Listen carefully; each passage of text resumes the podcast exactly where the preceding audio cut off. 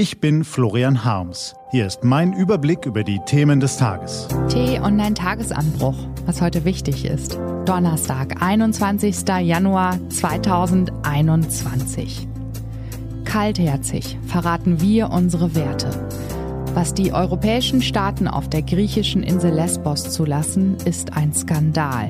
Und Joe Biden hat seine größte Leistung schon vollbracht. Gelesen von Ivi Strüving. Was war? Today, on this January day, my whole soul is in this bringing America together, uniting our people, uniting our nation. And I ask every American to join me in this cause. Eine große, eine berührende, eine starke Rede war das. Würdig eines Staatsmanns, der das mächtigste Land der Welt anführt. Gleich in seiner ersten Ansprache an das amerikanische Volk hat Joe Biden bei seiner Amtseinführung vor dem Kapitol gezeigt, jetzt zieht nicht nur ein anderer Ton, sondern auch eine andere Politik in Washington ein. Donald Trumps egoistischem Nationalchauvinismus setzt er das Ideal der amerikanischen Wertenation entgegen. Das Versprechen der Einheit, die Beschwörung der gemeinsamen Geschichte, die Erlösung durch Versöhnung. Lasst uns einen Neuanfang wagen, lasst uns einander zuhören, sagte er. Schon seine Mutter habe ihm eingetrichtert, wie wichtig es sei, sich in andere Menschen hineinzuversetzen, erzählte der 78-Jährige. Wie wohltuend, nach dem Schreihals Trump einem vernünftigen, empathischen US-Präsidenten zu lauschen. Seine Gegner verhöhnen Joe Biden als klapprigen Opi, doch schwach wirkt er zum Auftakt seiner Präsidentschaft nicht. Im Gegenteil. Dieser Mann hat schon Politik gemacht, als die Mehrheit der heutigen US-Bürger noch gar nicht geboren war. Trotzdem versprüht er mehr Elan und Entschlossenheit als viele Jungspunde. Und macht eine Kampfansage, aber nicht an politische Gegner, sondern an das Coronavirus, an das Geschwür des Rassismus, an das politische Chaos. All das will er überwinden. Unsere Geschichte, der Glaube und die Vernunft zeigen uns den Weg, sagte er. Jetzt wird mit Kopf und Herz regiert, statt mit Faust und Tweets.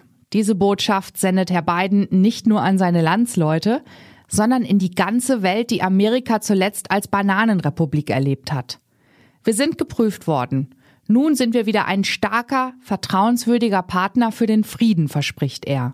This is America's day. This is democracy's day.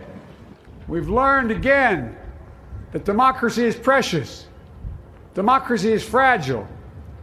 And at this hour, my friends, democracy has prevailed. Die Demokratie hat gesiegt. Was steht an? Die T-Online-Redaktion blickt für Sie heute unter anderem auf dieses Thema.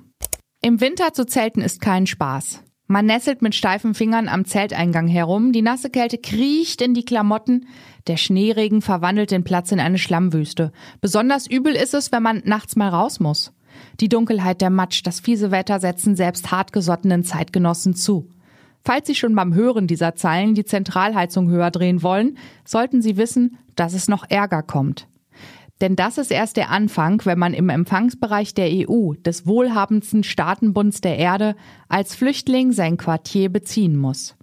Zur Kälte, dem Schlamm und dem Wasser, das in die Zelte hineinläuft, kommen Krankheiten wie die Krätze oder Lausbefall hinzu. Was eben passiert, wenn man unter erbärmlichen Bedingungen zusammengefercht seinem Schicksal überlassen wird. Die Zustände, unter denen die EU-Staaten die Flüchtlinge auf den griechischen Inseln internieren, sind inzwischen keine Neuigkeit mehr, deshalb hören Sie nicht so oft davon. Der Nachrichtenwert ist gesunken, doch geändert hat sich nichts. Wir müssen uns bis auf die Knochen schämen für die Bilder, die uns aus dem Lager Karatepe auf Lesbos erreichen. Wie Europa sieht es dort nicht aus, eher wie ein Albtraum in einem vergessenen Krisengebiet. Unter den Bewohnern sind mehr als 2500 Kinder. Mitarbeiter von Hilfsorganisationen haben schon 50 Suizidversuche vermeldet. Ja, unter den Kindern. Sie berichten von psychischen Störungen, die Menschen werden langsam verrückt. Frauen haben Angst, sich nachts durch die Dunkelheit auf den langen Weg zu den Toiletten zu machen. Sexuelle Übergriffe auf Kinder versetzen Eltern in Daueralarm. Corona hat alles nur noch schlimmer gemacht. Auch bei der EU und den griechischen Behörden weiß man, dass es so nicht weitergehen kann. Die Europäische Kommission werde Verantwortung übernehmen, hatte Kommissionspräsidentin Ursula von der Leyen in ihrer Rede zur Lage der Union verkündet. Im September war das. Drei weitere Monate später preschte die Kavallerie zur Rettung der Bedrängten heran in Form einer äh, Moment einer gemeinsamen Absichtserklärung im Dezember. Hier steht noch was von äh, Fertighäuser, Sportangebote, medizinische Versorgung, geplante Fertigstellung, Herbst 2021. Aha.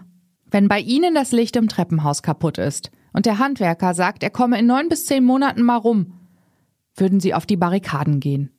Auf Lesbos läuft der Schlamm in die unbeheizten Zelte und die Menschen vegetieren in der Hölle. Normalerweise haben wir Grund, auf unser europäisches Projekt stolz zu sein. Aber das hier? Mir fehlen die Worte.